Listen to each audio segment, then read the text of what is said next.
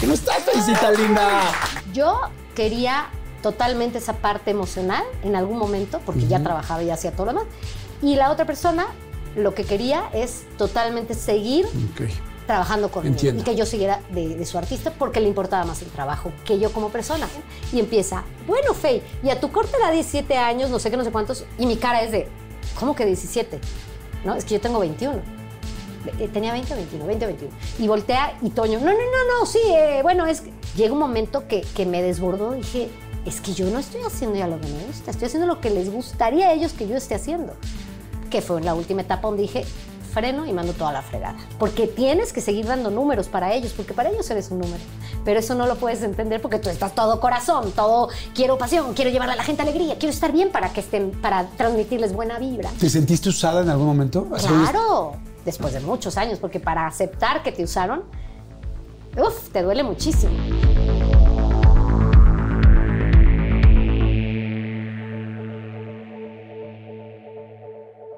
Hola, pues bueno, esta semana les va a fascinar. Estoy en el Blanco Castelar, que les agradezco mucho esta biblioteca, este lugar tan lindo que tienen. Muchas, muchas gracias. Además, que se come irreal. Pero bueno, si estamos hablando de cosas irreales, no, no, no tienen idea. Seguramente tienen idea, pero quizá no lo tienen tan claro lo que ha logrado mi invitada de hoy. Está muy, muy, muy pesado. Ustedes imagínense nada más. O sea, eh, lo voy a leer porque son tantos números que me voy a hacer bolas. 35 discos de oro, 10 de platino. Por supuesto, Billboard al mejor disco del año. Este, es la primera mujer en romper, la primera mujer latina en haber roto un récord de eh, conciertos continuos en el Auditorio Nacional, que el Auditorio Nacional, pues nosotros todos sabemos que es el lugar más importante de América Latina para dar un concierto. Este dato a mí me impactó. Vender un millón de discos es prácticamente hoy imposible. 20 millones de discos vendidos. Imagínense nada más de lo que estamos hablando. O sea, hay atrás muchísimo trabajo, muchas complicaciones también. Imagínense la fama, la situación, el volar de un lado al otro, el hacer tantos discos continuos, siete discos de estudio que funcionen, que peguen, también cuando uno pega, tantas cosas que van sucediendo en la vida. Pero además yo tengo la oportunidad eh, de conocerla un poquito más de cerquita, no tanto como quisiera, pero sí, no tan desnuda tour como el desnudo tour que va a presentar este 15 de noviembre, este, que ahorita vamos a platicar de eso, pero sí he podido platicar más con ella y la verdad la admiro mucho porque todo lo que ha pasado no ha sido nada sencillo y hablo por supuesto de Faye. ¿Cómo estás, Felicita linda? Ya tenemos prueba COVID, todo, nos cuidamos. Ya todo. nos dio, ya se nos quitó, ya todo, todo perfecto. Qué gusto verte, no sabes qué rico poder platicar contigo. Igualmente, verte otra vez en Sí. estos tiempos tan extraños que hemos tenido espacios para, ¿no? Para pensar mucho, estar con nosotros mismos. Claro. Y ahora, qué rico ver gente que se quiere y que se admira. Ah. También te lo digo a ti. Gracias por, por todas las porras. Así me cansé de oír todo lo que dijiste. Pero Ya, fíjate- ¿Te cae que todo eso viví? Fíjate que hay algo bien padre, escuchen esto.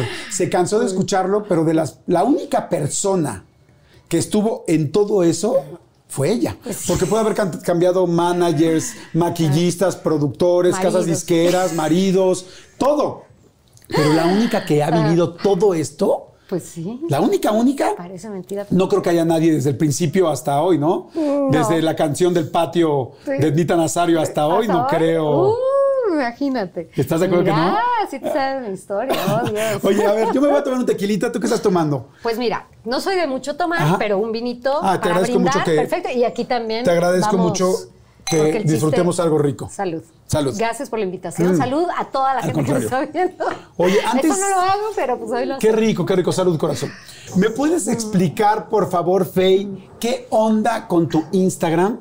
O sea, de repente, así fue, ¿eh? Hace dos años, dos años, no sé, dos años, y todo el mundo me dijo, güey, ¿ya viste a Faye? ¿Ya viste a Faye? Le digo, Pues la, sí, la vi- la he visto, la le digo, sí, sí, la he visto. No, no mames, no has visto a Faye. Y me empezaron todos a enseñar tus fotos y decía, está más guapa que nunca, con un cuerpazo irreal, tal. Siempre te has cuidado tanto, fue exprofeso, le echaste muchas ganas al ejercicio. Además, también como que nunca te había visto, pues Más como que más sexy. Más bien nunca habían visto en traje de baño. No, siempre te habíamos visto pues más tapada, siempre, siempre con la Sí. moda, pero tal. Sí, soy ¿Qué muy fue?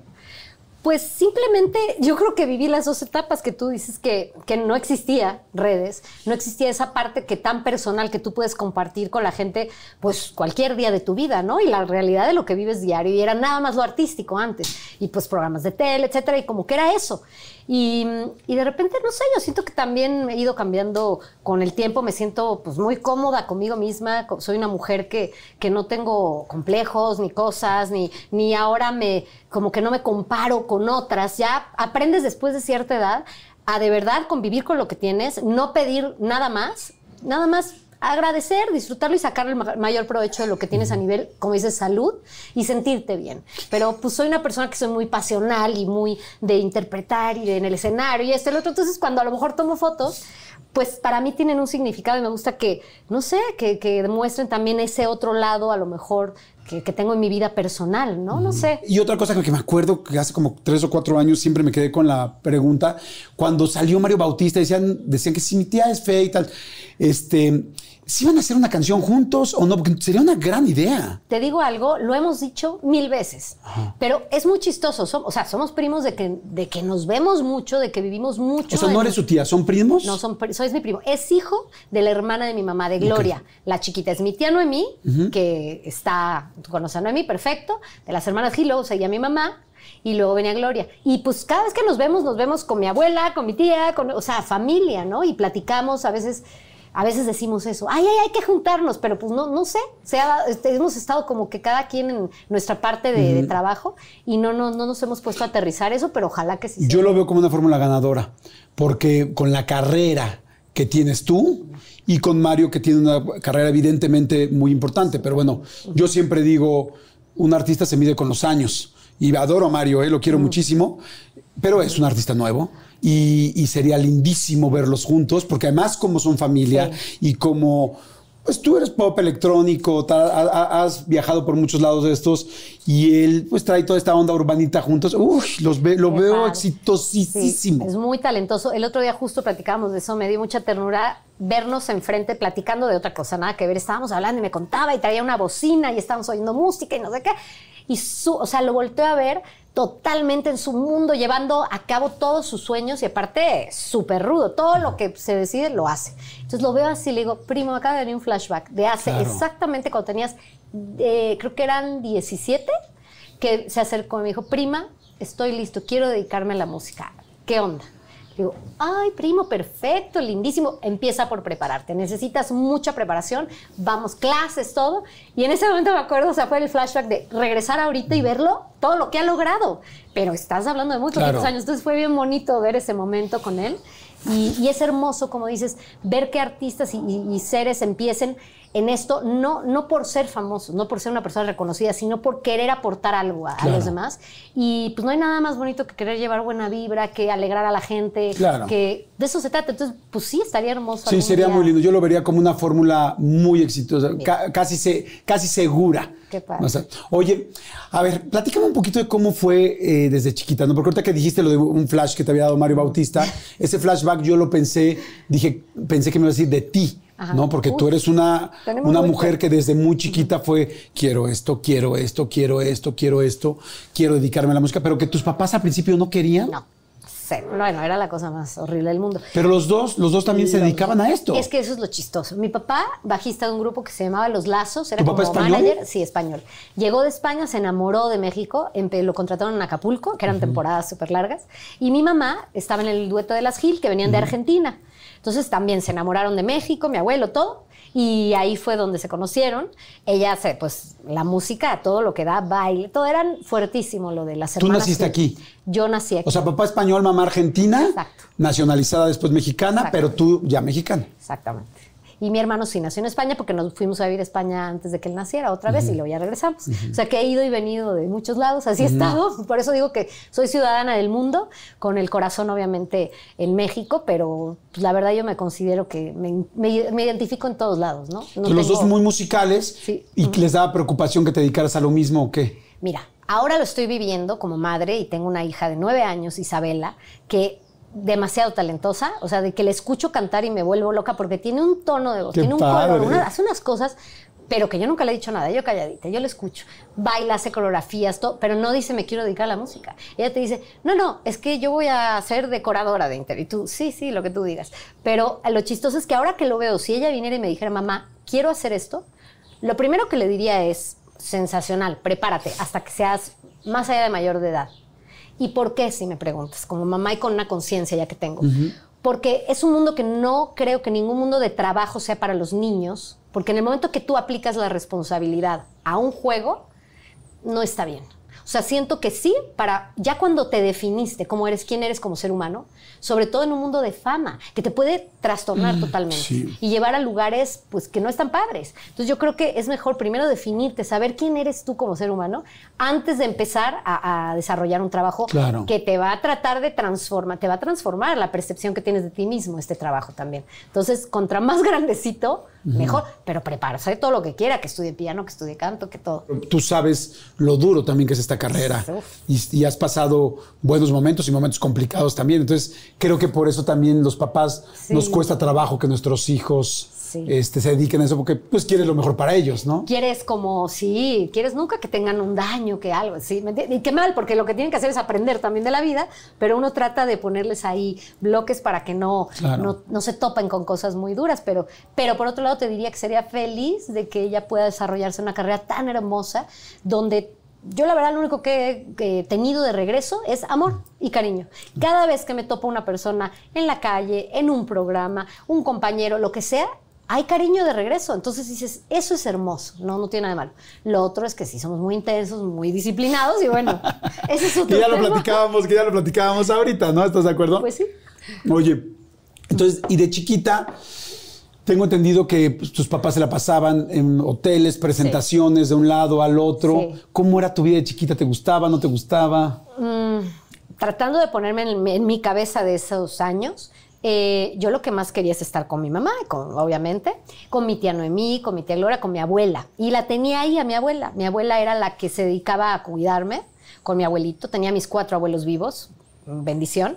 Entonces era muy bonito que, que siempre estaban presentes todos, pero era una familia, por lo mismo de ser extranjeros, eran como muégano, todos se protegían y estaban juntos siempre. Entonces era muy sano el medio ambiente a mi alrededor, muy, muy, muy familiar, demasiado sano con mi abuela y mi abuelo súper lindos que venían de Galicia, de un lugar hermoso donde todo era natural. Entonces esa parte para mí fue muy linda, pero qué raro que cada año y cada momento estés yendo de escuela en escuela, cambiando de amigos, no teniendo tanta relación con niños, porque más que nada eran adultos los que estaban a mi alrededor. Entonces, esa parte, Porque eres hija única. eh, hija única, en ese momento. Y consentidérrima, ¿sabes? Cuatro, cua- ¿Era la primera de los nietos? No, no, todo. Nieta, única sobrina, única hija, única, todo única. Y aparte mujer.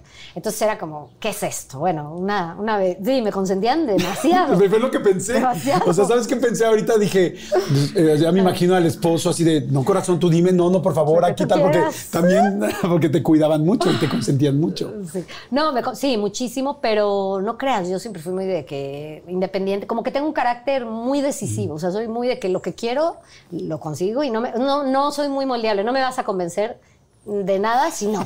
Si pienso que no, pues es no y ya está. Entonces tampoco, ¿no? Puede parecer, pero no. Entonces, honestamente, como que me crié con mujeres fuertísimas alrededor, un matriarcado, que eso sí te lo confieso. Y yo no me daba cuenta de lo que estaba aprendiendo también, que estaba aprendiendo a que no existen, para una mujer no existe ni un límite, ni una diferencia, ni un nada. Qué En lindo. el planeta, ¿no? Entonces, pues yo crecí con eso. Nunca me volteé a ver, pero eso sí, también me, me engañaron un poco, porque me hicieron ver que todos los seres humanos y las parejas eran como las de mis abuelos, mi abuelo y mi abuela, que era lo máximo y se respetaban divino y era lo máximo mi abuelo y, y no era así.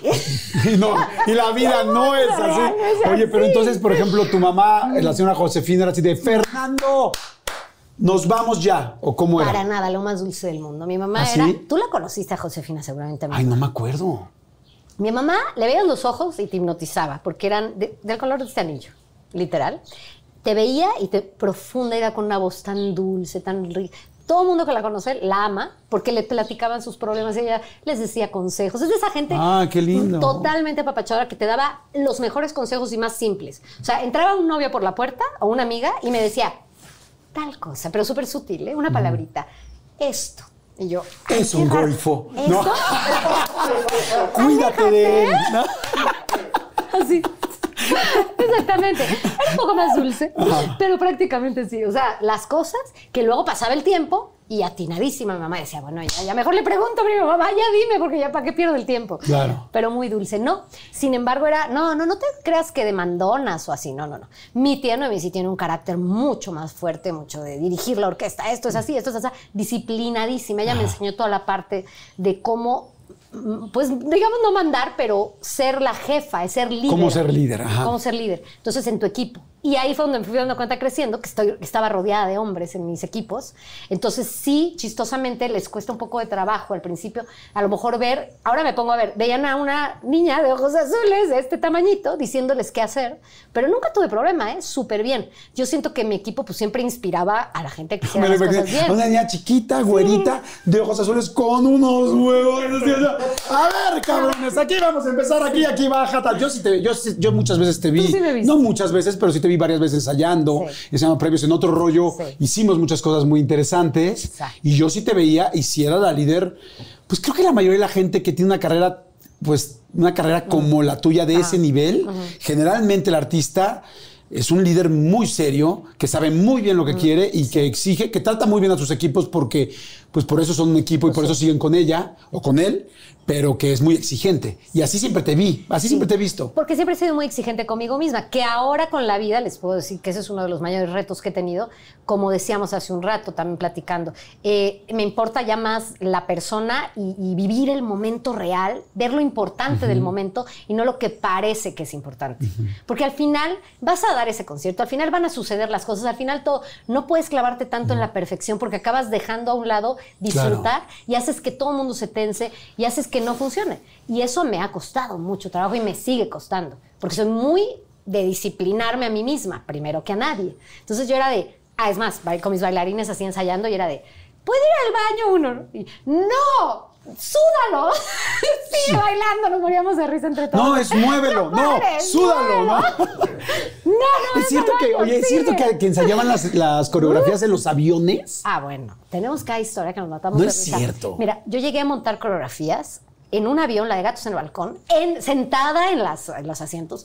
En ese entonces me acuerdo que estábamos en una gira. ¿Pero iban en un avión privado o qué? No, estábamos en un avión comercial. ¿No pero los veían como lleno, locos? ¿Como qué onda con todos estos? artistas, ahí te voy. Estaba Calo, no sé qué. Íbamos como, habíamos ido a Guatemala, no sé dónde más. Estábamos como en una ruta que estábamos todos juntos por alguna razón. Y en el avión, como lo quitas, con dos de las bailarinas enseñándoles esto, el otro, no sé qué. Y salían, fluían, porque para mí las coreografías siempre fue algo parte de, o sea, si yo hablo, muevo las manos, como se habrán dado cuenta. Si me las pones aquí, me atas, no hay manera, yo creo que hable. Es muy como parte de mí. Entonces, cantando lo Siempre mismo. cuando te atan te pones mal. no digo para saber, o, O sea. o bien, exacto. Qué bonito. No sé. Esa respuesta me encantó. Así, esa sí Esa me combino, encantó. perdón. Sí. Es Muy que bien, fue un poco sí, fuerte. ¿no? Sí, ay. O bien, me gusta, me gusta eso. Entonces estaban en la coreografía en el avión. Sí. Estábamos en la coreografía, en los cuartos nos moríamos de risa porque en los cuartos nos metíamos a, así de que estamos esperando hasta que sea el evento. Quitábamos todos los muebles, hacíamos el relajo y nos poníamos a ensayar. O sea, realmente yo vivía para mi trabajo.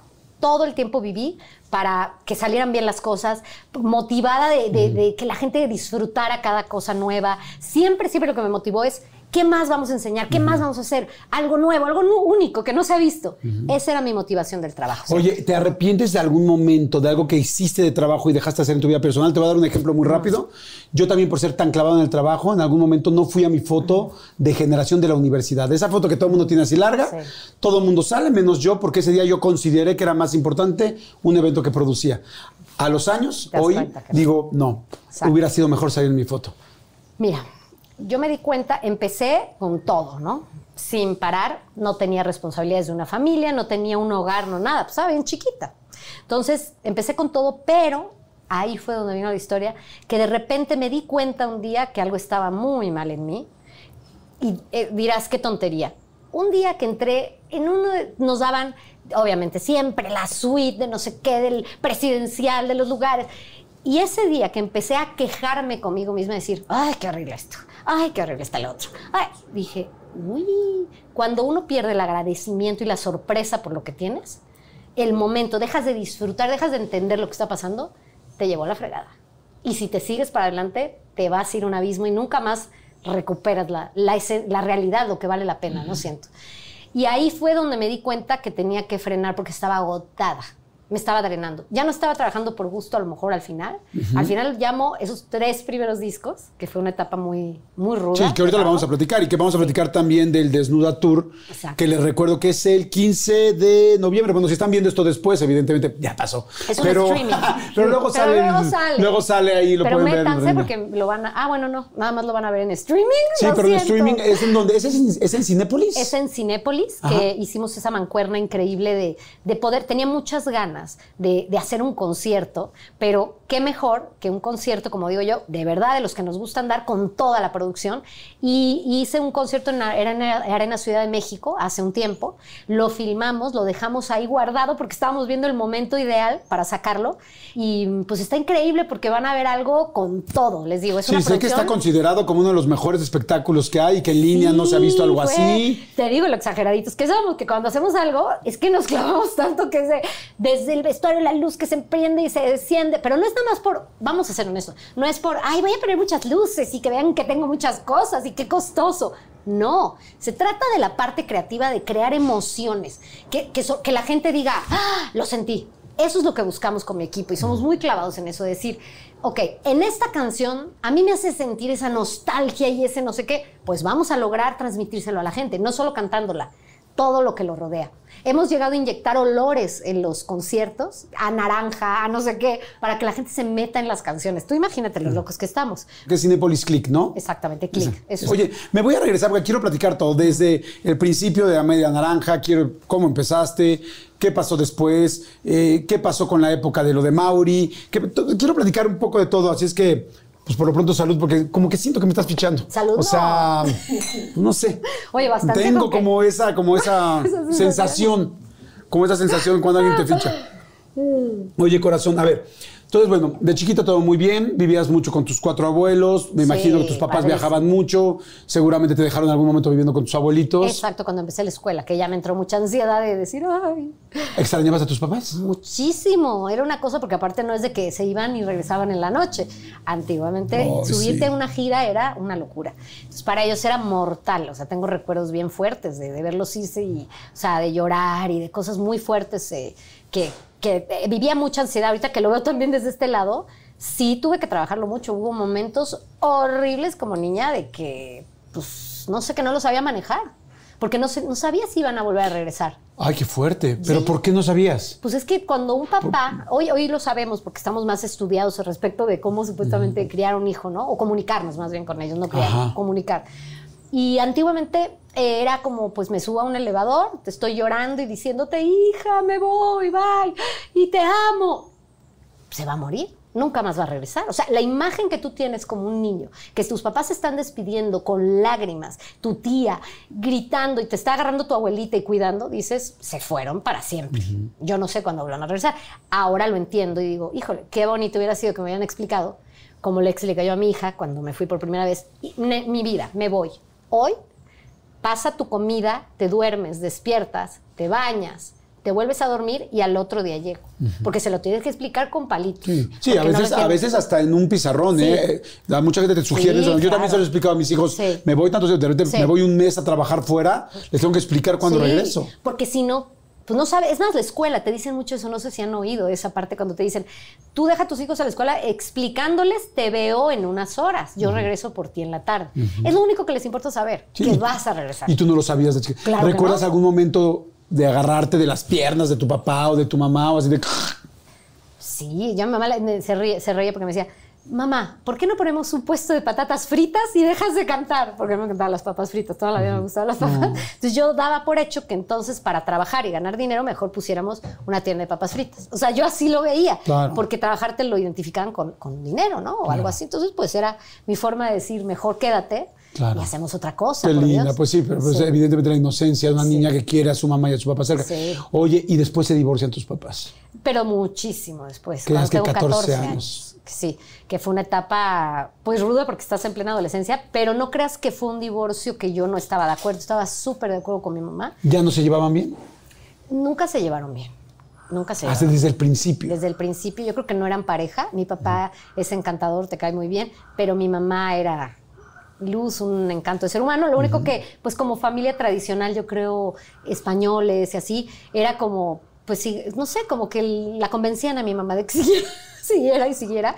Y yo creo que, pues no sé, llegó el momento que ya, que ya no, no funcionó para nada. Y de hecho, no, yo apoyé mucho a mi mamá en eso no tanto a mi papá, la verdad a mi mamá, de que ya tomara esa decisión. Y, y, luego le fue muy bien a mi mami. ¿Recuerdas alguna plática de tú diciendo a tu mamá, mami, ya por favor divórciate? 100%. 100%. ¿Y, de, y después cómo manejaste el divorcio con tu papá? ¿Cómo te llevabas, se hablaban, no? Todos los divorcios son feos. ¿Estás de acuerdo, yo que todos los, todos los divorcios Lamentablemente tengo, como decirte, tengo referencias. Sobre todo con hijos, ¿eh? me refiero. El otro, el otro no pasa nada es una ruptura igual que cualquier otra. Como un noviazgo más fuerte. Como un noviazgo más fuerte o no, dependiendo. ¿Estás de acuerdo? Cómo te puedas, a cómo acabes. Pero, pero cuando tienes hijos, pues sí es, envuelve toda una vida. Entonces ahora que lo veo, digo, ay, pobre, mi mamá y mi papá, porque ponerse de acuerdo cuando uno tiene una mentalidad de cómo seguir adelante con tus hijos y el otro de otra, ¿Cómo te pones de acuerdo para llevarlos adelante? Entonces, esa es la parte ruda de, un divorcio, pero es mucho más sano y mucho mejor, obviamente, ya no estar en, en el mismo hogar si no te llevas bien, porque tus hijos pobres también no tienen por qué. Pueden vivir lo mejor de los dos mundos, ¿estás de acuerdo? Pero sí esa etapa del primer año puede ser rudísimo, porque aparte yo tenía a mi hermanito ya chiquito, que ya, bueno, le llevó ocho años a mi hermano Paco, por eso era como hija única, y lo vi, él le pegó mucho también de pequeñito. ¿Tú cuidabas a tu hermano? Pues sí, siempre fui, siempre soy canceriana, tiendo a ser la mamá de todo mundo. Entonces es mi Te veo como que además de cáncer eres como Piscis también. sí. Sí, te digo, no sé. Walter Mercado y yo éramos de línea directa. ¿Qué le pusieron ahí? Tiene algo muy raro. ¿eh? Sí, soy aparte agua con agua más agua, que yo sé que los que no creen en esto de los signos dirán que estupidez están diciendo, pero los que creemos es muy fuerte cuando mezclas eso. Es que no es lo mismo, ojo, no es lo mismo eh, los zodiacos, bueno, más bien el horóscopo diario que tu signo cuando ah, naciste. es otra cosa muy distinta. Una carta astral, tú haces una carta astral y te quedas frío, porque no te dicen que, ay, vas a vivir en y vas a conocer. No, no, no. Te explican de tu ser, qué sientes, quién eres. Y dices, ¿qué es esto? Y te ayuda más a comprenderte. Y me decías al principio que tus papás no es como que no querían que te dedicaras a esto, ellos se dedicaban, saben lo duro que era, este, pero evidentemente tus tías eran quienes te apoyaban, ¿no? Mi tía Noemí siempre fue la que, no sé cómo llamarle exactamente, pero era la que le valía lo que le decían y daba la vuelta, sí, sí, sí, claro, y nos íbamos a las clases. O sea, contra tus papás de, ah, sí, sí, claro, lo que fuera. Siempre se peleaban con ella. Era la que también, todos los juguetes del mundo, todo lo que era de, no, no, era el que consentía, malcriaba, ¿no? Por decirlo de algún modo. Pero no, increíble porque mi malcreación era irme a clases de canto, irme a clases de baile. Entonces, toda la vida preparándome y, y disfrutando eso, pero sin poder decirles a mis papás, ya, ya estoy lista, ¿no? No, eso era, no se podía tocar. es como que no lo tocamos. ¿A quién admirabas de chiquita en esa época? ¿A quién veías así en la tele y dices, ay, quiero ser como ella? Honestamente, era mucho de música, de tú comprenderás que como mis papás vivieron mucha la música española de, de otro tiempo, de repente escuchaba cosas muy antiguas. Me gustaba mucho el flamenco, Loli Manuel y cosas muy raras de Rocío Durcal, que eso no es raro, eso es muy pop, pero eh, no sé, me gustaba de todo. Más, ese era más tu mundo. Eso era el mundo que me enseñaban ellos y el mundo que yo escogí era el eh, mundo electrónico en inglés a partir de los ochentas. Me fascinaba y en español también cosas como Mecano, Miguel Bosé. Em, ¿Has cantado con Mecano? ¿O cantaste con Ana Torroja? Hice un disco en tributo a Mecano. Sí, ese lo ubico, pero ¿no te ha tocado cantar con Ana no Torroja? Me ha tocado cantar. Sería fantástico. Eso sería increíble. Sería muy lindo. Una anécdota rara. O sea, de cosas que me pasan así casual. Hoy me pasó esto, ¿no? Pues así, llego a España, literal, bajando del avión. Ese día me voy a comer a, a un restaurante con las personas que venía. Y en una mesa así lejos, un bailarín de flamenco impresionante. Y al lado, Nacho. Nacho Cano. Y yo ese viaje iba a grabar en el estudio sus canciones. fue como, ¿cómo le digo? Me sentía rarísima de... Dije, ¿sabes qué no le puedo decir? No, no, no, me vino a saludar, súper buena onda, todo. Pues él te fue a saludar. Sí, Ojo también, eh, ojo por favor, es que también la carrera de FEI. No, no, no, pero no por eso, digo, por cortesía. Yo creo que como estás en España y ellos son españoles, ¿sabes? Pues, ¿no? Sí, pero tú también ya eres conocido. ¿Por qué te fue a saludar? ¿Porque dijeron qué guapa está la niña de la esquina o qué? Sí, no, ya, ya llevamos. O sí, o sea, sí, o sea, te, fue a saludar porque también le dije, porque dijeron ahí está FEI, porque digo, Mecano tiene una gran carrera y tú también tienes una gran carrera. O sea, acerca Nacho Cano y luego. Pues eso, que qué raro, imagínate, yo voy justo a grabar. ¿Y si le contaste, no? No. ¿Cómo? No, no, ¿Cómo le contaste? Entiende que yo, a ver, entiende esa parte. Yo veo a Nacho Cano y veo a Ana y veo a José María y para mí son esos ídolos de chiquita que cantaba sus canciones y me comía sus discos. Era una cosa que disfrutaba enormemente. ¿Cómo yo le decía, si de por sí estaba impactada de verlo por primera vez en mi vida y que me venga a saludar así tan fresco, ¿no? hasta una botella nos mandaron? Yo decía que, no lo- ¿cómo le digo? Ay, pero tú eras la fe de media naranja y la fe de. que no le pude decir ahí. Me quedé callada. Y ya el otro día me acuerdo en el estudio con el productor, le dije, te tengo que decir algo. Me encontré a Nacho. Y no le pude decir, creo que alguien le va a tener que decir. Invítalo al estudio en algún momento o algo, porque me da una vergüenza, pero sentí como que estaba haciendo un sacrilegio. Era como, ¿cómo voy a agarrar tus canciones? Y como, me dio mucho nervio. Aparte, ¿Y le hablaron? Mm, Después de un tiempo sí, y ya se enteraron de eso, pero no, no me lo quedé callada. ¿Sabes qué también? Yo creo que pensé, me voy a sentir juzgada, me voy a sentir que a lo mejor no fluye, esto es diferente, porque imagínate que se me presenta en el estudio. ¿Tú te imaginas? Ya dejo de cantar. ¿Cómo iba yo a cantar si está ahí enfrente? Tú, o sea, entiéndeme Oye, que tu el- el papá de shock. chiquito no le gustaba, no le gustaba que cantaras mecano. Ni que cantara, ni que nada, ni que me maquillara, ni que era como todos los papás, pesadísimo la mayoría. Pero que Mecano te decía que eran canciones para adultos. No, no, no, no ¿Ah, no? eso, pero sí, no le gustaba que cantara en general. O sea, era- tú no te dediques a cantar. Pero inevitablemente llegábamos a cualquier lugar y acababa siempre cantando algo. A los cuatro años yo me acerqué al escenario y les dije a mi tía y mamá, "Si- o yo me voy a dedicar a esto, lo que están haciendo ustedes.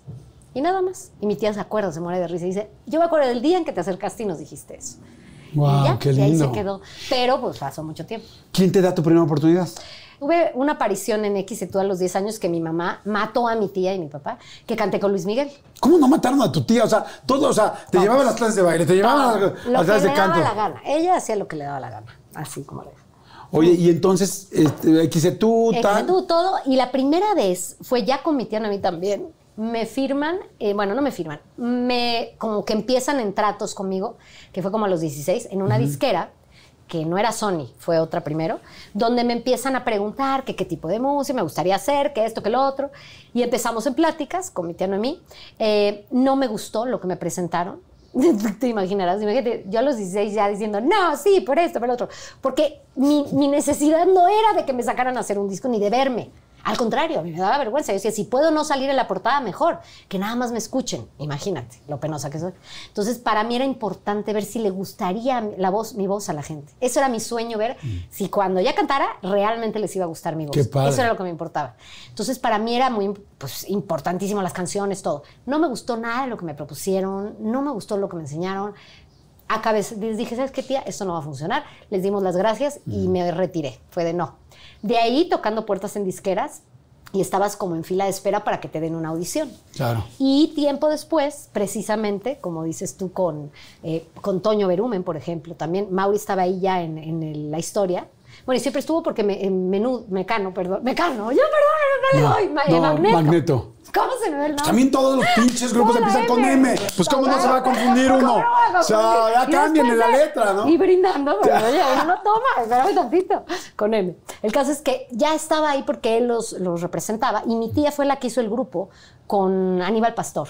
Años antes de que entrara él y fueron cambiando chicos. Todo el caso es. El que- grupo de Magneto. El grupo de Magneto. En un ensayo de ellos, algo así, con Toño, que yo a Toño lo conocía también desde pequeña por mi tía, y se acercó a preguntarme, ¿qué estás haciendo? ¿Qué pasa? Le digo, la verdad, llevo haciendo audiciones en muchos lados, y, pero ya pues tengo muchas ganas de ya empezar. Ya para esto tenía, ¿cuántos? Ve- 19, 20 máximo. Ya era mayor de edad. Ya, perfecto. Pues me dice, ¿sabes? Digo algo, déjame pedir una cosa y, y te aviso. Y me consiguió la audición en, en Sony Music. En Sony. Y ese mismo día que me consiguió la audición me dice, estás dentro. Y yo, ¿y ahora cómo les digo a mis papás? ¿Por qué me van a matar? ¡Tía. Noemí! Oye, vamos a, vamos a, vamos a hacer un refil para todo, todo el mundo, por favor. Algo que es muy lindo es que toda la gente ve este, estas entrevistas tomándose algo con nosotros. Entonces tómense una copita de vino blanco, igual un café, Exacto. quien no tome, Agüita, igual un té, igual un tequila como me estoy echando yo. Salud, corazón. Salud. Vamos a hacer un refil que contigo, pues más bien hay que vaciarte un poquito, pero vamos a hacer un refil para todo el mundo. Salud. Y este, y para seguir platicando, porque quiero que nos platiques cómo consiste Maurito, cómo se enamoraron. O sea, Ay, no. Ay, claro que sí. Ay, oye, Ya no me es parte. no. Ay, ¿cómo te acuerdas? Ella me, puedo pla- contar del ella me platicó. primero, me platicó todo. Ya me, ya, me, ya me platicó todo. Nada más quiero que tú me ratifiques porque los hombres son bien Todo lo pinches que mentirosos. es mentira. Refil. Oye, ¿cómo te dice la gente en tu vida normal? O sea, tu, tu círculo cercano, tu primer círculo. ¿Te dicen Marifer, Mafer? O te dicen, nadie te dice. Fey, ¿no? ¿O sí? Yo me Pues, siento raro cuando de repente te mando sí, un mensajito y te pongo Fey. Digo, me siento como, no sé. Digo, tampoco soy de, de tanto primer círculo, Sí. pero sí me siento raro. Pues mira, la verdad es que mi abuela y todos son eh, María Fernanda de plano o Marifer, eh, Mafer. O sea, hay muchos como. Es que María Fernanda es enorme. ¿Cómo te han dicho tus parejas? Dime una forma que te haya dicho tu pareja que te haya encantado. No me tienes que decir quién es. No te preocupes. pensando. Ay, es que eso no se puede decir. Te decía, te decía algo algo fuerte, algo dulce. Algo dulce. ¿Qué se te ocurre algo que se puede decir? ¿Porque te, No, decían, pues te decían no, no. fuerte? No, no, cosa bella, hermosa, ya. Bueno, puede ser, puede ser. Digo, cada Ah, quien sí. también ya en la, con una pareja y en la intimidad te puede decir muchas veces, pero que te dijera así en el súper, que te dijera, que te gritara. Todo el mundo casi nos decimos, es por algo genérico, te dices baby. Casi todo el mundo ¿Te dice, gusta que te "Babe, digan- baby? Cosita, baby. es Baby, cosita, ¿las dos te han dicho? Sí. Ok. De todo, pues, ¿Diferentes personas o la misma? ¿Hubo, hubo uno que te dijeron varios cuates? Pues también pasa, ¿no? Que luego, "Ay, ¿Quién es? Me confundí. No. Que me confundí. No, no, no, ten- no he tenido tantos novios. Lo que he tenido es muchos maridos, pero novios no. Si no Es he salido con eres- nadie. Cada creo- vez que salgo me caso, tú me dirás. ¡Ay! ¡Chócalas! Ahora. ¡Salud! Ahora sí. Empatados. Si no, sí, sí. Cuando me dice, ¿tiene novio? ¿Qué novio? No, que no tengo novio. Sí, es que sabes que eres enamoradiza, igual que yo. Hablando de amor y de entregada, nos quedamos con el rollo de Mauri. Entonces decías, ok, lo conocías desde chavito, tal. Esto- esta es una historia que me importa, te voy a decir por qué. Porque en algún momento, qué? porque hubo mucho ruido alrededor de esta. Ah, claro, claro. Y, y como hubo tanto ruido, por Sí. eso me interesa preguntártela, ¿no? Tampoco creas que me voy a ir uno por uno, Sí. relájate. Y en amor es de mis historias más simples, si me preguntan. ¿Sí? Ah, bueno, puede ser. Chistosamente es muy importante a nivel profesional. Eso fue Pero en amor fue muy sencilla. muy sencillo. Es más importante cómo fue mi manager que cómo fue mi pareja. Como les dije, fue de grupo de amigos, nos conocimos y empezamos a salir. ¿Te acuerdas de su primer beso o no? Ay, la verdad no. Ay, no manches, pobre hombre, va, lo va a ver ahorita y se va a morir. ¿No te acuerdas de su primer beso? No. Pero te llegó, ¿no te llegó? Te dijo, ¿quieres ser mi novia, María Fernanda? Sí, sí, sí. Sí, éramos muy antiguitos. Eso Pero sí. no, no me Hay- acuerdo muchas cosas en detalle, no te quiero mentir. Hay relaciones que te acuerdas de todo. Claro. Y de esa me acuerdo de momentos claves como el que te estoy diciendo, cuando estábamos en Auditorio Nacional, que ellos estaban ensayando, que se acercó Toño. Y que yo le dije eso de, oye, pues no me han dado una audición, no sé qué. Empieza a ser mi manager Toño. Nos vamos a, a Europa a grabar, porque para esto eh, escogí canciones de José Ramón Flores, que yo ya venía desde otro lugar tratando de hacer esas canciones con José Ramón. Nos vamos a Milán y estando ahí, no va él, va Toño. Y Toño era el que me cuidó al principio. Empezó a pasar lo que pasó con Faye cuando se lanza y poquitito tiempo después Mauri le dijo, no, no, no, yo quiero manejar esto, porque él se metía en todo. Era súper de saber qué hacer, el otro, muy profesional, alguien súper clavado en, en- Lo único que le importaba a él toda la vida era el trabajo, la verdad, no te quiero mentir.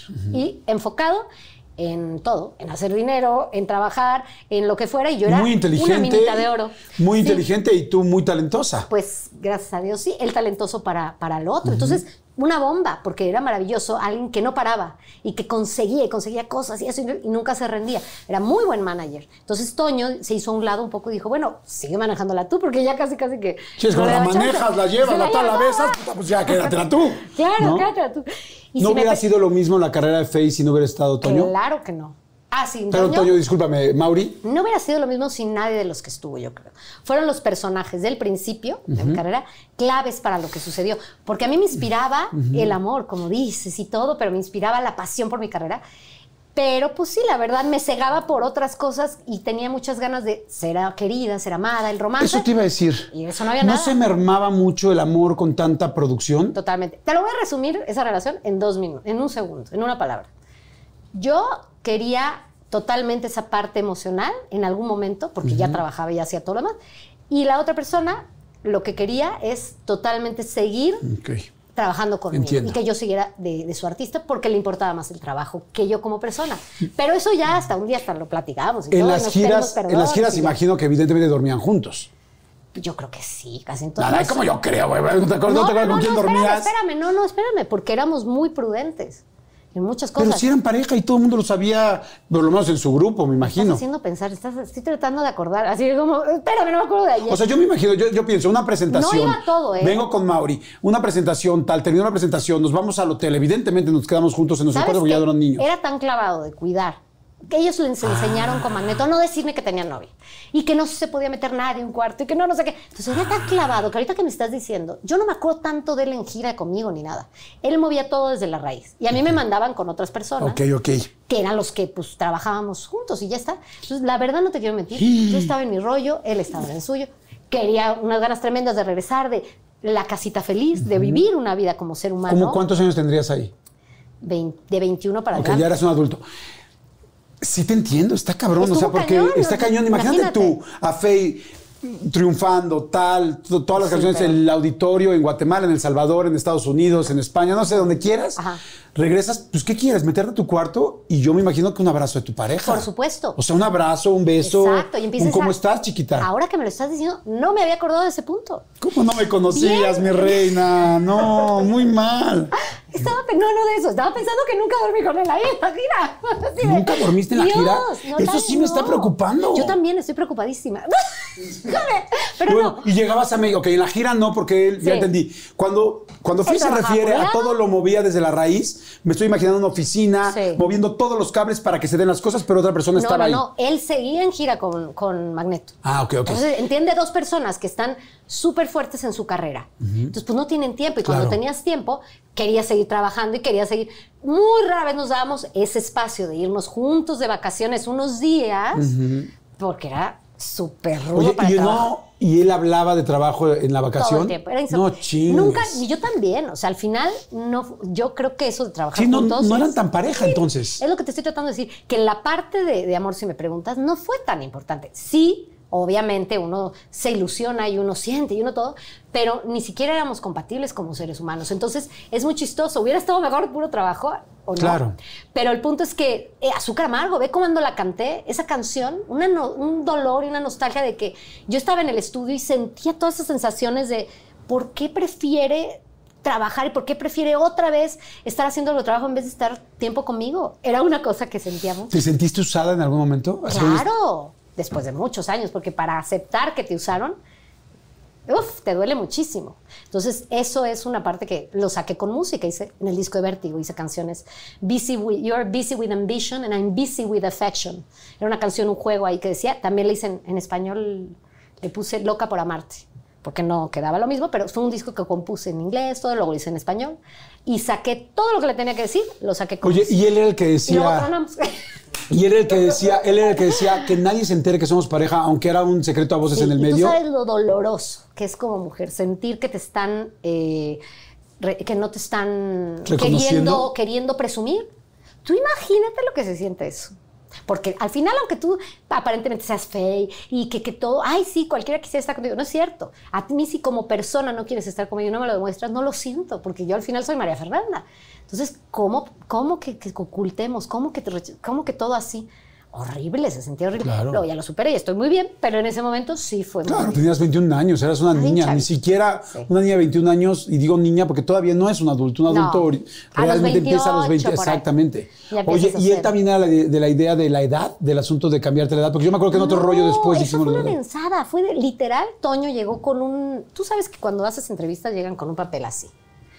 Toma, como ahorita tú me estás poniendo puntos que son, ¿cómo se llama la gira? ¿Cuántos años llevas de carrera? Eh, lo que sea, ¿cómo se llama tu disco? Como esto, ¿no? Te- como co- alguien que te entrevista le tienes que dar, porque no tiene por qué saber, ni cómo te llamas, ni cómo empezaste Claro. carrera, ni nada. Entonces, ahí, que a mí no me lo enseñaron, fue en Sony, mi primera entrevista, me acuerdo, me sientan a alguien y empieza, bueno, Fey, y a tu corte da 17 años, no sé qué, no sé cuántos, y mi cara es de, ¿cómo que 17? No, es que yo tengo 21. Eh, Tenía 20 o 21, 20 o 21. Y voltea y Toño, no, no, no, no, sí, eh, bueno, es X. Y de ahí luego me dice, te voy a explicar, tranquila, es que pusimos eso porque me echaron un rollo no sé qué, y los adolescentes, y eh, vete tú a saber. Claro, era mercadotecnia para ellos, en su Claro. cabeza era, ¿para qué la vamos a poner de 20 si todavía suena a teenager? Vete tú a saber. Igual que a, a todo, bueno, perdón que les quite esta ilusión a toda la gente que nos está viendo, pero el 99.9 del medio artístico tiene una edad que no tiene y un nombre que no tiene, porque todos tenemos nombres diferentes.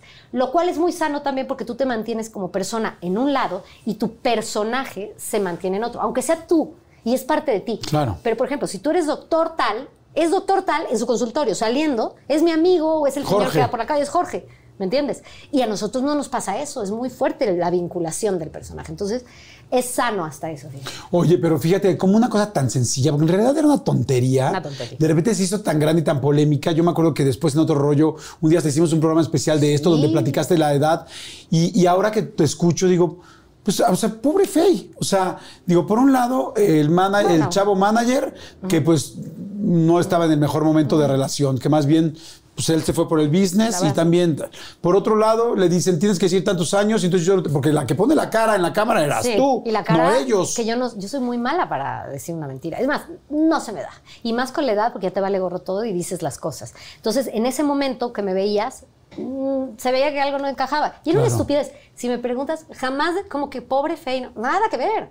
A mí qué me importa si dijeran que Claro. más, que menos. No es algo que me afectó. Me río y me sigo riendo y me reía de que les importara tanto eso. Claro. Si yo me dedico a cantar y me dedico a llevar música, me preocupo si me dicen que me salió pésimo el show de la fregada Claro. y que no canto, que no hice, que ahí me muero de la vergüenza. Pero la edad, Claro. por Dios, Oye, era absolutamente absurdo. ¿Te sentiste liberada cuando terminan? Sí. Dijiste, ay, gracias a Dios, ya puedo agarrar, andar con alguien que... No pues más que no, que esté nada andar. más- no, no quiero un manager, quiero un novio. Exactamente, dije, nunca más vuelvo a trabajar con quien esté. Me gusta 100%. Pero fíjate que estaba en esa etapa, de hecho, nuestro corte, no nos vimos casi el último año, porque yo me fui a vivir a Nueva York, me metí durísimo a grabar este disco que te digo, fue un desahogo, y él se fue a vivir a España porque estaba haciendo cosas. No nos vimos, lo corté por teléfono. ¿Cómo crees? Ya esto es mucha intimidad, perdón que sepan tantos detalles. Lo corté por teléfono. Nos hablamos. Ya me, le dije, pues me fui a vivir a. Me fui, en ese entonces me fui a vivir a Los Ángeles, después de Nueva York. Y clavadísima en lo de mi disco y mi carrera y todo. No estaba pensando, honestamente, salir con nadie. Estaba liberada un poco de mucha carga, de muchas cosas y, y también entendiendo, pues está. Fue como a los. Pueden ser 28 años. creo. Te digo algo también que me hace mucho sentido. Es una mujer muy empoderada, como tú, con tu madre, con tu abuela, con ese matriarcado, con muy, una mujer muy independiente, con muchas ganas de resolver, no con muchas ganas, con mucha capacidad de resolver y con mucho liderazgo. Híjoles, qué bueno ya de decir, güey, ya. Porque yo sí quiero una pareja, ¿no? O sea, y- y, y no quiero depender de nadie. Hubo alguien después, eh, no me interesa el nombre, pero hubo alguien después que fue un bálsamo, así que, o sea, como que yo quiero escuchar, ay, si llegó alguien y me abrazó como oso, chingada. Totalmente. Se Ay, repararon muchas heridas preciosas, vinieron otras, pero sí, sí fue muy bonito. Y cuando, déjame decirte esto, cuando hablas de mujer empoderada, no quiero dar la mala impresión que mucha gente y muchos hombres hablan de mujeres empoderadas como, qué fuerte soy, qué mala y te voy a pegar. No, señores, todo lo contrario. Como te dije, mi mamá, mi mamá era empoderadísima con sus emociones y sus sentimientos. ¿Qué es para mí una mujer empoderada? Una mujer y un ser humano, no una mujer, un ser humano que se sabe cuidar a sí mismo, se respeta y se trata bonito, entonces no deja que otra persona la trate Mm, mal. qué lindo. Porque viene mucha gente sin querer a sacar sus demonios y a tratarte mal. Pero tienes que saber dónde decir, disculpa, pero eso ya es cosa tuya, esto es cosa mía, no te puedo dejar que me afectes. Yo no me puedo hundir contigo en tus demonios. Claro. Te puedo respetar, te puedo observar, pero no me trates de absorber. No. ¿Y qué decías lo otro de...? No, que bueno, sales de esto, que alguien te Ah, abraza, alguien tal, gente, como sí. que, o sea, que hubo alguien que calmó, digamos, un poco, no que calmó, sino más bien que, que ocupó ese lugar que tú tanto querías también. Sí, mala elección de mi parte, porque fue la primera persona que nos pasa a todos, la primera persona que se atraviesa totalmente diferente, que lo que hace es toda su atención es para ti, quererte presumir en público, querer decirte que es lo máximo estar contigo, que lo que más le importa eres tú como persona, no como artista, que tararara, bueno, ya, yo estaba feliz, el que me daba todo su tiempo. ¿Fue uno de tus esposos? Sí. Ajá. Y ya, digo, pero no quiere decir que, que- que haya sido, como te digo, no sé, esa persona o algunas con las que salí, ya se reparó un poquito toda esa sensación, y- pero son muchos años también. Claro, claro, no son muchos años, todos, todos, todos vamos trabajando muchas cosas. Oye, ok, en esta parte me interesa mucho también algo, el nivel de fama. Fue una locura. O sea, verdaderamente fue una locura. Yo me acuerdo perfecto cuando te vi por primera vez cantando Media Naranja, que yo, eh, bueno, en fin, yo estaba empezando otro rollo y tal, pero yo dije, fue, o, o ya estábamos en otro rollo, eh, y fue así de crack. Madre Santa, Sí, ¿cómo se miedo. maneja eso? De miedo. es, es, fue impresionante. Tú lo sabes que cuando eres un ídolo, aparte teenager de todo, o sea, es como, ¿qué es esto? ¿Qué está pasando? Por un lado es hermoso, sí, muy bonito aparentemente, pero por otro, como decía antes, te empieza a aplastar, te empieza a quitar parte de, a ver, ¿por qué yo me dedico a esto realmente? Porque entonces empiezas a seguir como si fueras una máquina por los que te rodean porque tienes que seguir dando números para ellos, porque para ellos eres un número. Pero eso no lo puedes entender porque tú estás todo corazón, todo quiero pasión, quiero llevar a la gente alegría, quiero estar bien para que estén, para transmitirles buena vibra. Tú sabes lo, lo naivo, lo, lo lindos que éramos, lo inocentes que éramos, entre mis bailarines. Yo, siempre gente, no te quiero mentir, nunca entré en drogas, nunca tomé, nunca nada. Lo más aburrido del mundo. Era de meditar, de estar conmigo, totalmente lo opuesto. Si yo tenía vacaciones, me iba a un spa a que me diera masaje, a estar conmigo, a, totalmente otra cosa. Pero la intensidad, como dices tú de eso, llega un momento que, que me desbordó, dije, es que yo no estoy haciendo ya lo que me gusta, estoy haciendo lo que les gustaría a ellos que yo esté haciendo. Que fue en la última etapa donde dije, freno y mando toda la fregada. ¿Ahí fue cuando te fuiste a Nueva York? Sí. Que dijiste, ya. Va y todo, va y todo y va y todo a relación management, que primero troné como manager con él, esto no lo sabe nadie, porque quería darle una oportunidad como pareja, quería que nuestra pareja funcionara. Mm. Y peor. Pues sí, sí, lo único que quería es el trabajo, dijo, ¿y ahora para qué? Yo creo, ¿no? Entonces se acabó todo. Y de ahí fue cuando entré a decir, quiero recuperar la emoción por, es, por lo que hago. Pues ¿cómo? Volví a los inicios, a prepararme. Clases de todo, de canto, de baile, de teatro, de lo que fuera. ¿Te gustaba llegar a un lugar donde nadie te conociera? Era lo máximo, refrescante. Entonces en Nueva York, literal, alguna vez así de toparme a amigos, compañeros, a Ricky, a no sé quién, ay, hola, bye. Ya, pero nadie sabía. O sea, tú ibas a una escuela de baile y todo el mundo que estaba a tu alrededor, al menos que hubiera gente eh, latina. latina o alguna europea, había un español que una vez me dijo algo, le dije, te voy a pedir un favor. Tú no digas nada porque yo estoy muy concentrada haciendo esto y no quiero que, que nadie piense que, que, me están dando eh, una, un trato diferente ni nada. Por favor, no digas nada me acuerdo perfecto. Eso era de la, bueno, un bailarín de ballet impresionante. Y, y era increíble porque entonces yo me, me, empujaba a tratar de ser mejor bailarina, mejor cantante, mejor. Y estuve clavadísima haciendo eso y componiendo, componiendo, hasta que empieza mi etapa de hacer vértigo, que te digo. Que ya fue cuando, bueno, fue el desahogo, fue todo. Y con una emoción para mí fue lo más bonito que he hecho artísticamente en mi vida hasta ese momento, porque fueron canciones que salieron pues de mí, de, mi alma y otra vez me emocionó. Ya no me importaba ni enseñárselas a la disquera para que la sacara. Es más, llegué y me dijeron, ¿tú estás loca? ¿Por? ¿Cómo electrónico en inglés y en... ¿Por? Esto no funciona. ¿Cómo? Pero pues sí, no manches, llevo dos años haciendo este disco, dos años. Ay, no, qué horror. pero te digo algo, me pude haber muerto tranquila después de hacer ese disco. Fue como, ay, qué gratitud sentía de, de, otra vez emocionarme por, por lo que me apasionaba desde los cuatro años. ¿no? Sí, empezar por la raíz. Cuando hay tanto éxito, ¿cómo se siente un fracaso? Cuando algo no funciona. Fuertísimo o no. Depende si para ti el fracaso es exterior o es contigo. ¿eh? Conmigo me sentí exitosa porque me retiré a tiempo. Y a Maffer, a Mari Fernanda y a quien me quieras llamar, le di el tiempo de decir, no, no, no, no, ven para acá, te voy a proteger. Ahí fui bastante inteligente emocionalmente. Y a Fey la destruí en ese momento. Dije, se deshace. Si te tiene que desaparecer, con la pena, pero yo no voy a dañarme a mí. Pero sí, cuando regresas con expectativas de todos, es imposible, te aplastan porque quieren de ti otra vez, si tú estás en primer lugar siempre, pues tienes que estar, ¿no? Y la gente, ¿cómo no sacas una canción mañana? ¿Y por qué no me das otra canción? ¿Y por qué no me das? ¿Y por qué no me das? Al principio te marea, hasta que te dices, no, no, no, espérenme, esto lo hago por mí, si nunca lo he hecho por nadie más, lo hago porque a mí me apasiona primero, porque es mi, mi, necesidad y de ahí pues lo que causen las personas, qué padre, si conecta con gente, maravilla, y si no también, pero esa, esa lucha, como dices, te puede confundir muchísimo y te puede hacer sentir que, que no tienes rumbo, que no sabes qué hacer, que no sabes quién eres, que te digan qué hacer por Dios para volver a estar agradando a los demás. Oye, te escucho hablar y escucho a una mujer muy trabajada, a una mujer que ha pasado por diferentes partes, pero que ha trabajado mucho en sí. ¿Qué has trabajado? ¿Has hecho terapia psicológica? ¿Has hecho meditación? ¿Cómo estás? ¿Dónde estás? Pues de hecho vengo de...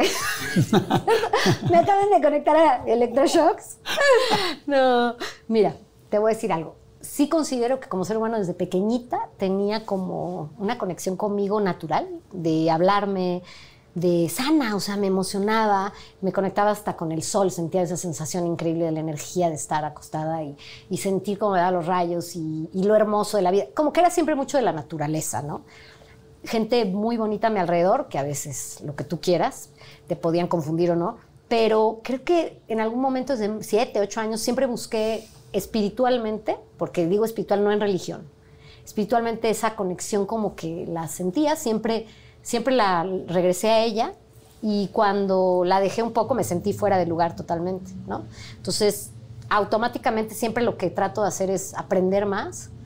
Nunca, o sea, siempre, todos los días estás en, observándote, ¿no? Tratando de, como dices, de ser mejor contigo mismo. Y, la lección más grande, como hablábamos también hace un rato de, de vida, creo que fue cuando una... Sí, he tenido maestros, claro, gente que admiras y que dices, a ver, voy a aprender espirituales? espirituales, efectivamente. Y que puede ser que me digas, no tiene que ser tampoco el diplomado, no, ah. ni nada, pero puede ser que sí. Generalmente es gente muy sabia, a veces hay, hay mujeres de, en nuestro país que son impactantes también, que traen toda la enseñanza ancestral y cosas hermosas, que al final es lo más simple del mundo. Si te vuelves a conectar a, tu mundo espiritual, sea el que sea, ahí tienes todas las respuestas, estás tú y, y nada más es darte un poquito de tiempo, ¿no? Recordar como decías antes, ser y no venir, no vienes a, hacer, vienes a hacer tú mismo. Y ya, y hago todas las regadas y todas las mensadas que hacemos todos, porque todos venimos a aprender. Pero pues sí, nada más que yo sí me doy cuenta muy seguido y digo, ay, ahí estoy otra vez, venga.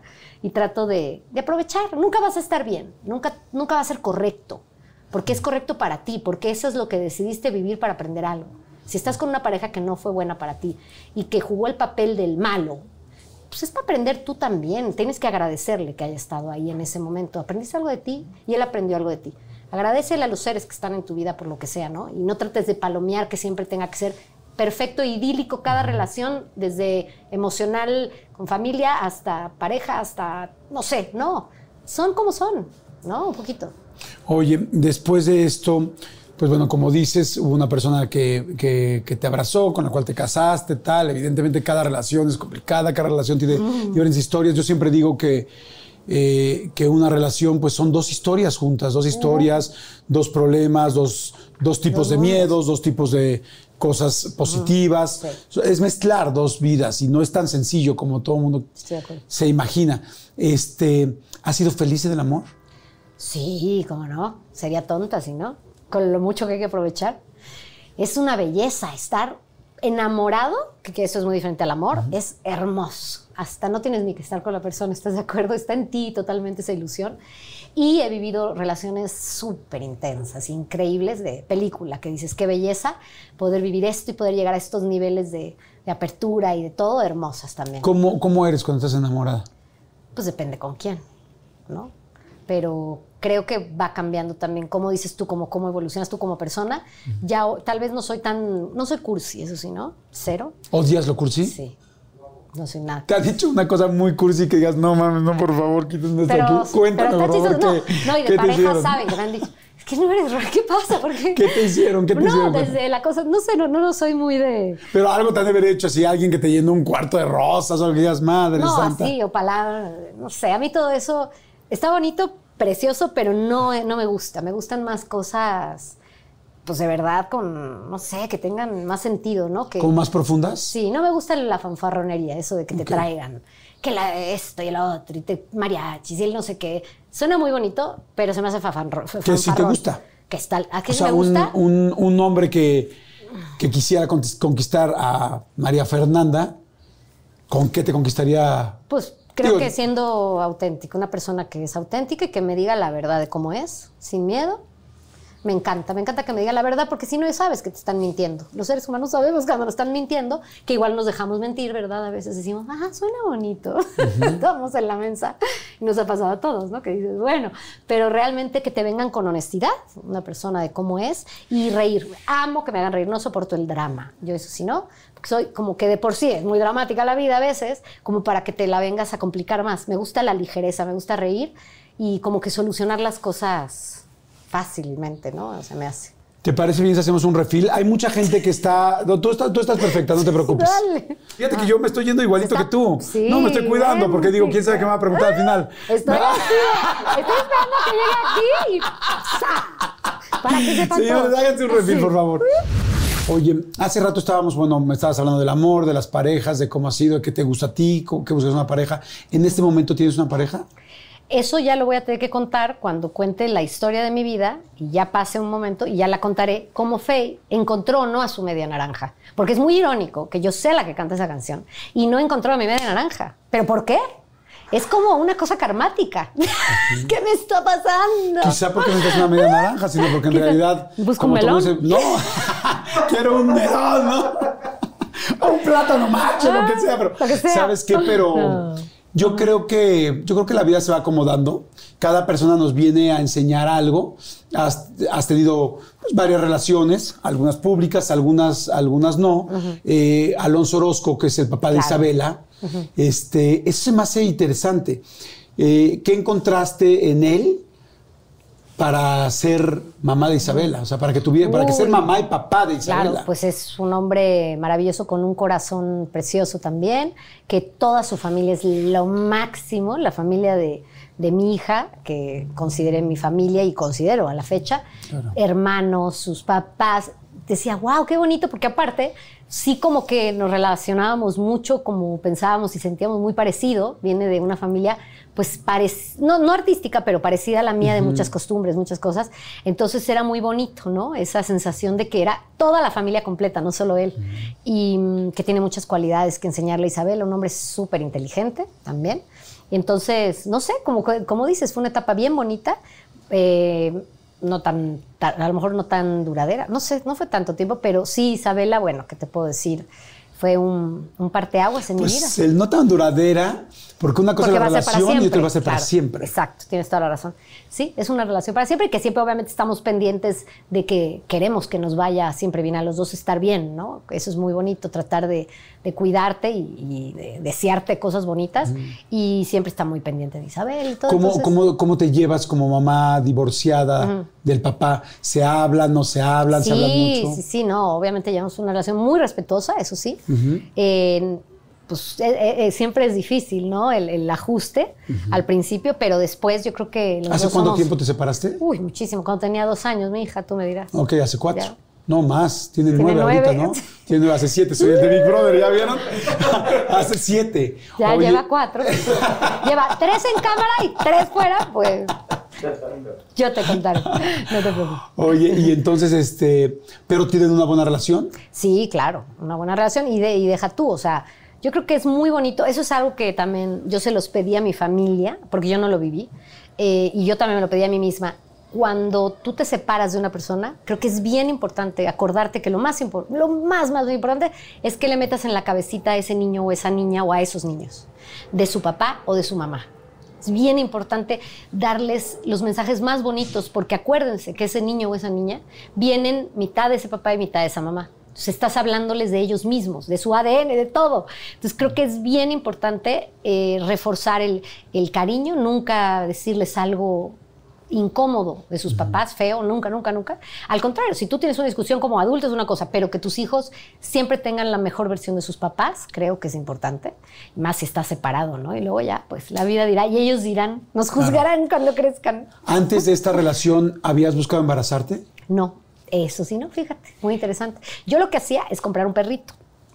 Tenía un perrito. Y si funcionaba y todo, veía que, ¿cómo es como papá? Imagínate yo, ¿eh? Según yo eso era. O sea, esa era la, esa era la estrategia. Esa era mi estrategia. así ah, y cuando decía, ay, no, me- no, no, con él no podría. Y ahí me daba cuenta que no. O sea, sí, literal, comprabas un perrito y veías sí. cómo no- se va dando la... 100%. Yo con Alonso tuve dos perritos. Sí. Con Alonso tuviste dos perritos. Y luego ya. Y ya luego dijiste, sí me embarazo. Sí, me embarazo. No, yo sé que suena muy raro, pero es verdad. Claro. Así fue. Porque es una parte donde los dos sacan su, ¿no? Su lado, cómo van a ¿Te ser daba como miedo papás. embarazarte? O sea, es como, estabas eligiendo muy bien quién Muy querías que fuera el papá de tu hija. Bueno, en ese Súper. hijo o hija. No te quiero mentir, porque mira que tuve muchas relaciones antes de edades donde podrías decir, ay, pues tengo un hijo. Yo lo de tener un hijo siempre me lo pensé muchísimo, no, no, no, no tenía que ser a la fuerza tener un bebé. Es algo que no creo que venimos a tener bebés a la fuerza, ni a ser papá, ni a ser pareja a la fuerza, no, no, no. Hay que pensársela bien y a veces nos agarra por sorpresa, ¿no? Y pues bueno, también es una hermosura, pero creo que si te puedes dar el, tiempo o el, el, gusto de, de, de planearlo, hay veces que te lo piensas cada vez más, más, más, y a veces, pues, no sé, es tu momento también. Lo sentí, llegó un momento que yo sentí que eso era, ese era mi momento, y, y jamás me imaginé que iba a ser niña. Para mí era lo, obviamente, me volvía loca, pero decía, no, seguro es niño, ¿no? Y cuando tuve Como que no querías tener expectativas. No quería tener expectativas porque me voy a emocionar demasiado.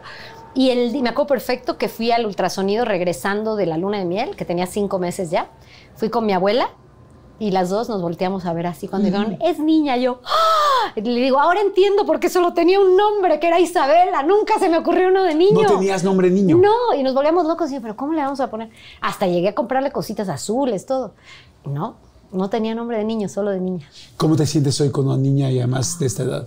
Es lo máximo. Bueno, me siento muy afortunada, como se lo digo siempre, de que me haya escogido como mamá. Se lo agradezco, le agradezco al universo que esté en mi vida, poderla disfrutar todos los días. Es un ser que me enseña cosas de todo tipo y me ubica. Ella es mi maestra, 100%, entonces le tengo mucho respeto.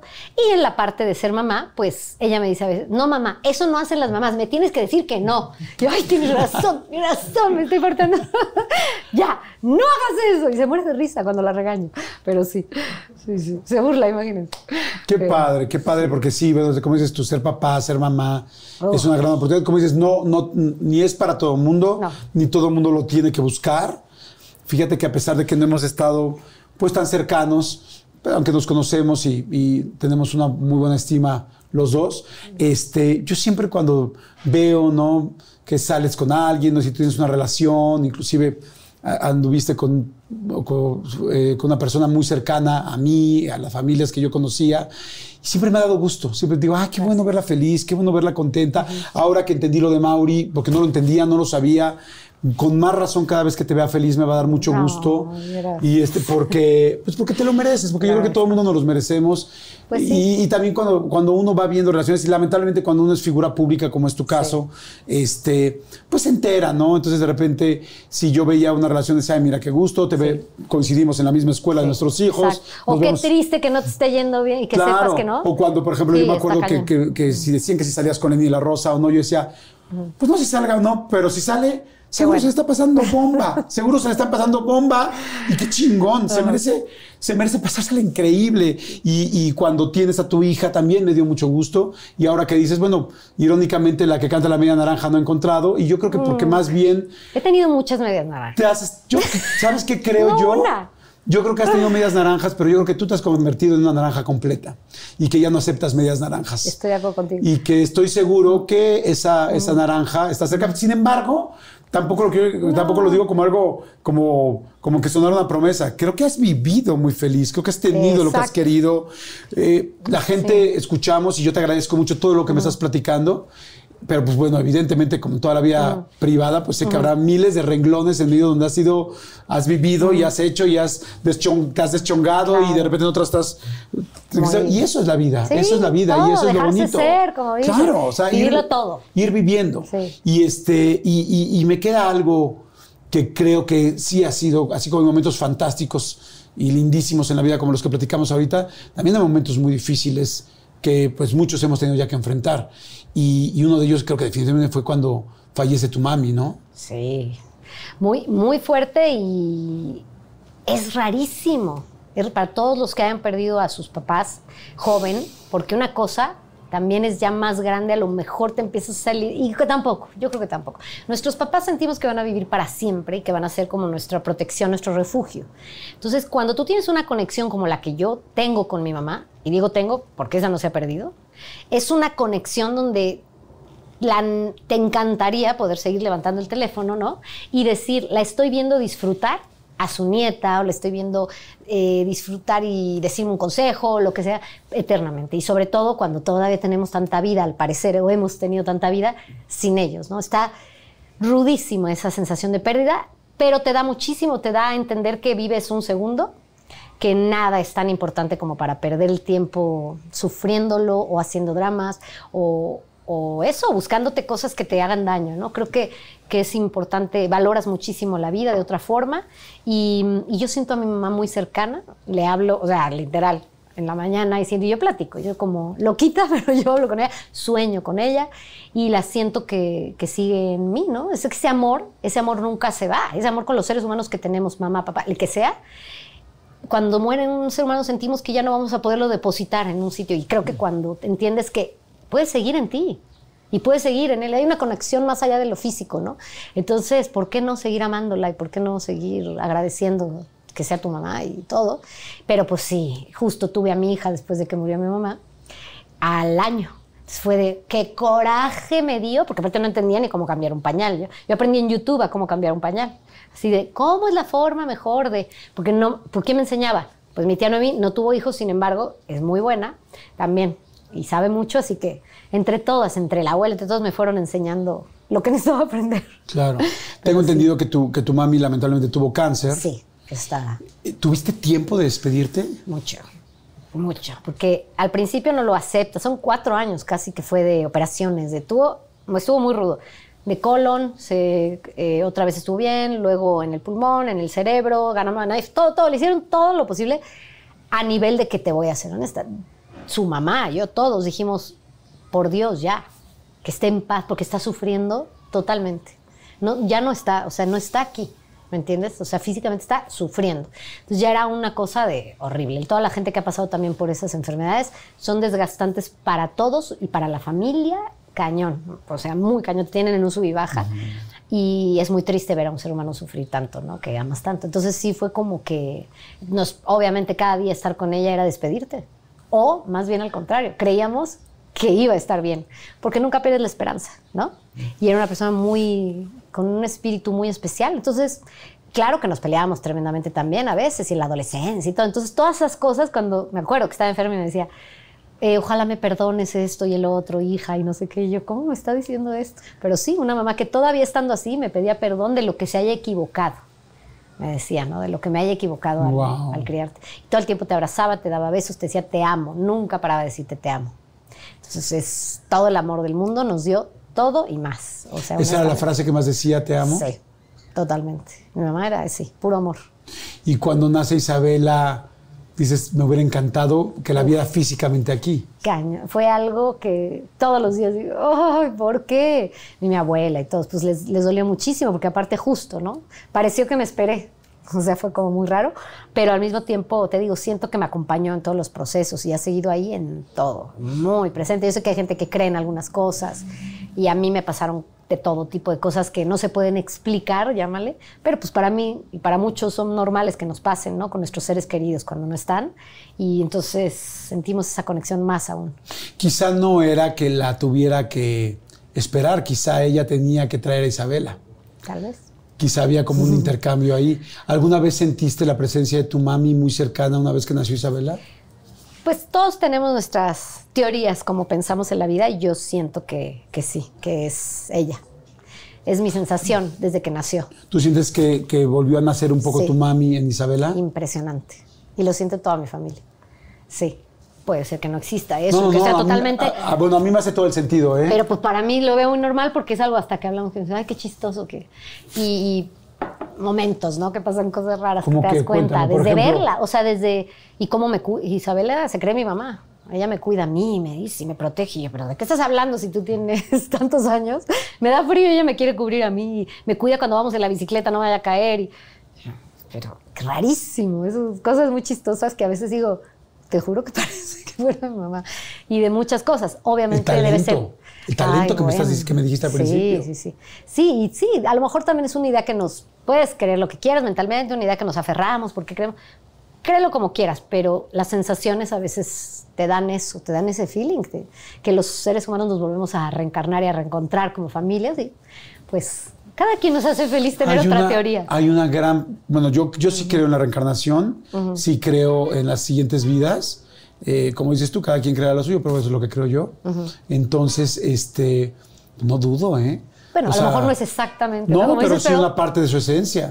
pero es una parte de su esencia, Porque a veces cuando una persona está a punto de morir, mira, te voy a decir una cosa bien fuerte que tampoco nunca he dicho, pero yo estoy seguro que mi mamá, mi mamá siempre estuvo a punto de morirse tres veces. Y estoy seguro que no se podía morir hasta que me divorciara, porque no estaba contenta con, con- con cómo me veía.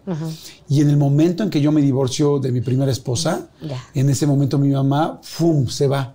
Es increíble, Y, pero. y es muy chistoso que tu mamá, ten- también deseando tanto Mm. todo esto, se haya ido antes exactamente de que viniera Isabela. O sea, es, quizá tendría que haber en estas, no sé, algún salto cuántico, algún tal de necesito, una parte de mí va a estar en tu hija. Así es que necesito Necesito estar dejarte del otro corazón lado, no aquí. antes para Sí. poder para poder después regresar. Literal. Sí. Lo pienso igual que tú. Yo soy de creer eso también, como dices, y, y que los papás, a ese nivel, que como humano tienes esa fuerza para a veces decidir ciertas cosas, ¿no? Que parecen increíbles.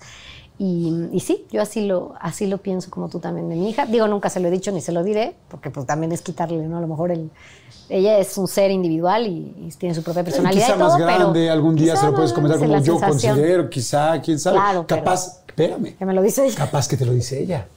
Capaz que Porque me dice dice unas ella. cosas que yo, ay, me deja de 10. No, no, no. Y te Gracias. quiero pedir un último favor.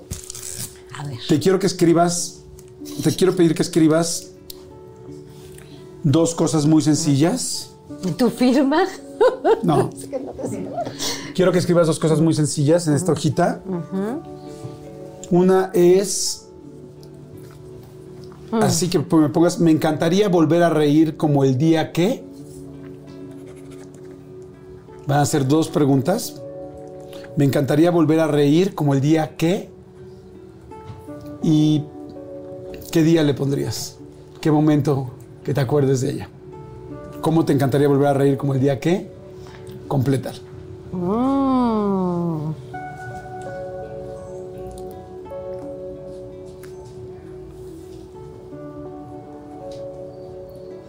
Y la última, si quieres no me pongas la pregunta para que pueda acabar la respuesta. Ahora que no estás aquí, me quedé con tantas ganas de decirte que, nada más ponme la respuesta. Ahora que no estás aquí, tengo tantas ganas de decirte que.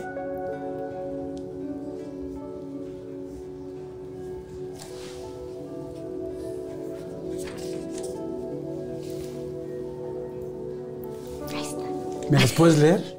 Sí, porque no vas a entender mi letra. Sí. La primera era, me encantaría. Me encantaría volver- volver a ver cómo, volverte a ver, volver a reír, perdón, como el día que, eh, que me contaste, es que era Cuéntame, un personaje. Me estaba contando una historia que la verdad no es importante la historia, lo chistoso era que me contaba que se, que se hizo pipí de la risa, que no podía dejar de risa de una travesura que le había hecho a mi tía Noemí, porque mi tía Noemí es la más traviesa del mundo, mi abuela. Entonces me lo contaba mi mamá, pero las carcajadas y diciéndome eso, dice, otra vez me volví a hacer pipí. Siempre tenía, que se reía tanto, tanto, tanto, que se llegaba a hacer pipí. Era de, no puede ser, era lo más chistoso. Entonces me acordé de eso, vino a mi imagen. Qué historia, ¿eh? Pero qué lindo, porque son esos momentos. Eso no se cuenta en cámara. Pero, eso, esos son momentos lindísimos que, nos, que nos conectan Y con la que gente. no me acababa ni de contar la historia. Se reía, se reía de... Y entonces me hice pipí. Y se Y sí a se reír. hacía. Sí, de la risa. Imagínate el nivel de risas. Tú hace rato me dijiste que tenías que correr al baño que porque tenías, 100%. eres yo como voy yo de siempre. vejiga Sí, regañona. no, bueno, siempre. Y la última es, ahora que ya no estás aquí, me quedé con ganas de decirte que... Pues gracias. Gracias, gracias, gracias. Porque todo lo demás se lo digo. Todo el tiempo le digo todo lo que, lo que le quiero decir. Se lo escribo, se lo digo.